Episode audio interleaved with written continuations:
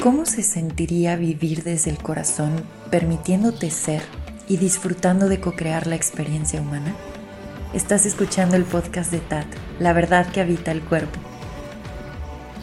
Mi nombre es Paula Armenta, gracias por escuchar. Bienvenido.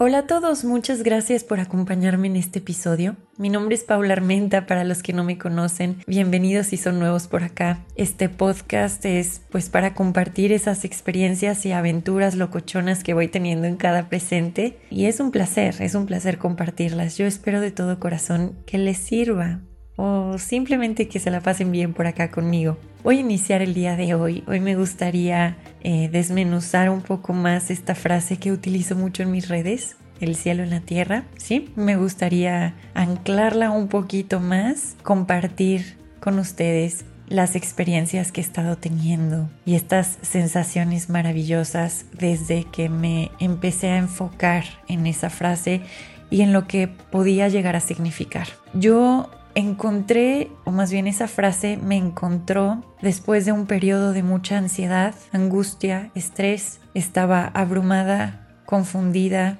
desesperanzada, sintiendo que no tenía mucho sentido el estar aquí. La verdad es que estaba también un poco enojada y peleada con muchos sistemas, viendo cómo a lo mejor familiares, seres queridos, amigos estaban empezando a construir su vida, muchos opinando cómo tenía que construir yo la mía, y yo observando y diciendo, esto, esto no puede ser.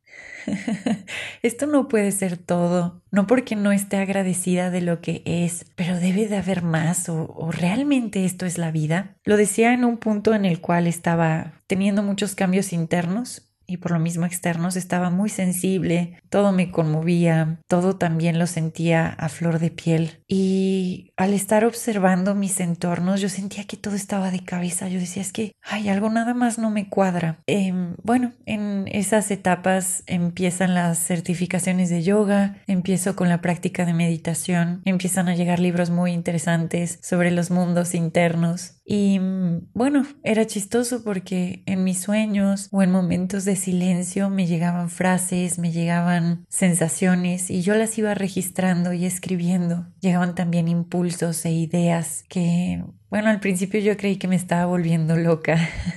me acuerdo que todo inició con una frase em, que escuché por dentro, en donde yo empecé a decirles a todos los que están a mi alrededor que iba a empezar para mí un periodo de nada, de entrar al vacío y reconocer la nada y el ser nadie. Me acuerdo que terminé la universidad y pues bueno, todo el mundo ya andaba brincando a ver cómo resolver la vida.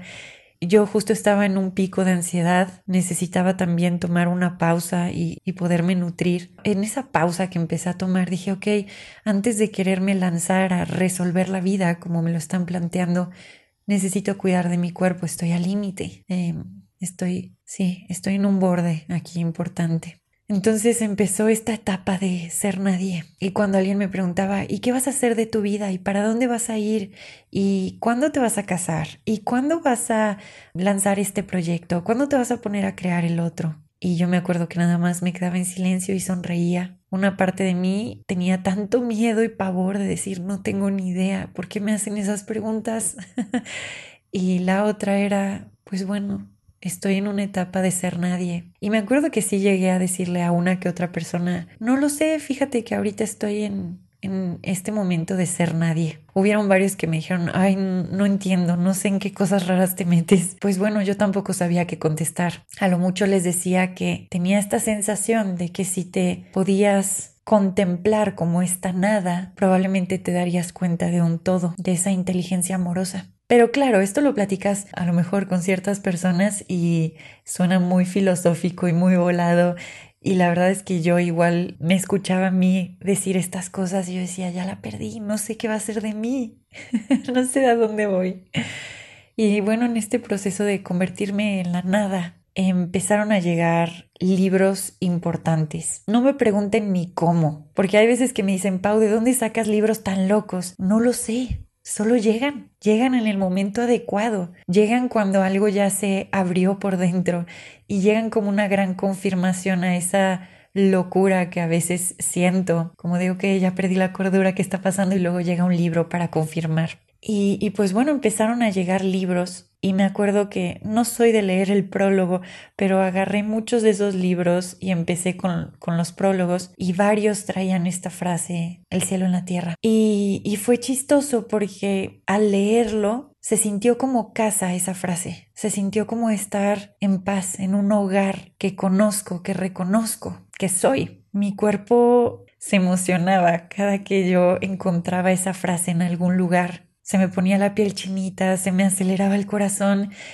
y aunque este aspecto mental no comprendía muy bien a qué se refería esta frase, como que mi cuerpo algo sabía, porque a veces hasta lloraba simplemente por decir la frase o por leerla. Y me acuerdo cuántas madrugadas pasé mm, sintiendo la frase, explorándola, compartiéndola, sobre todo con mi hermana, que era quien le, le estaba compartiendo todas estas locuras y le decía, es que esta frase me sigue, esta frase me sigue y algo me dice que pues estar aquí en la tierra es para disfrutar, estar aquí en la tierra es para darnos cuenta que esto es el paraíso, aunque probablemente han pasado muchas cosas y se han movido otras tantas, y la mente está llena de creencias y de limitantes, algo se siente como en casa, algo resuena en lo más profundo. Y bueno, continué con la frase, la tenía ahí guardadita en el corazón, meditaba en esa frase y simplemente ahí estaba respirándola sin entender muy bien de qué trataba.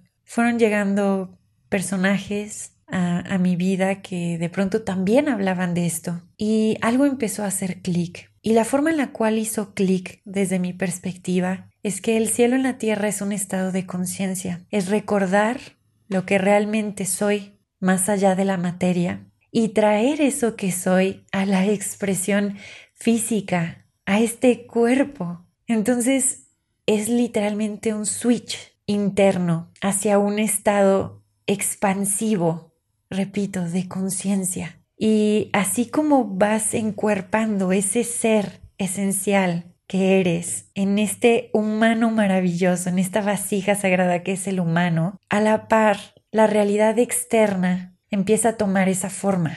Entonces, para experimentar este cielo en la tierra, lo hacemos desde adentro, lo hacemos justamente en este recordatorio de esa divinidad y creando esta apertura en el cuerpo que lo recibe y se hace este matrimonio sagrado entre ser y humano, ser humano. Y repito, al momento de, de verlo en ti, de reconocerlo en el sí mismo, la materia va tomando esa forma. Tus alrededores y todas estas experiencias que llamamos vida se van alineando con ese ser que somos. Así que aquí es donde he estado, en este presente, observando esta gran frase y ahora este encuerpamiento y nada, en silencio, permitiendo, permitiendo que esto se ancle, se sienta en lo más profundo y se vaya compartiendo. Sé que seguiré compartiendo justo más sobre este tema, pero hoy creo que llega hasta aquí.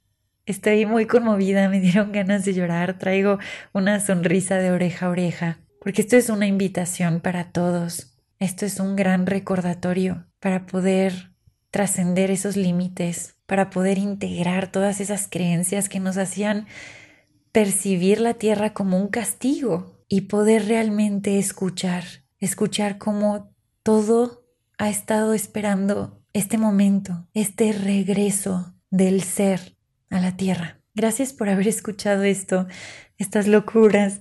Les mando un beso enorme. ¿Les parece si cerramos con una buena respiración para anclar todo esto juntos? Quedé muy conmovida. bueno, cerramos los ojos, inhalamos profundo por la nariz.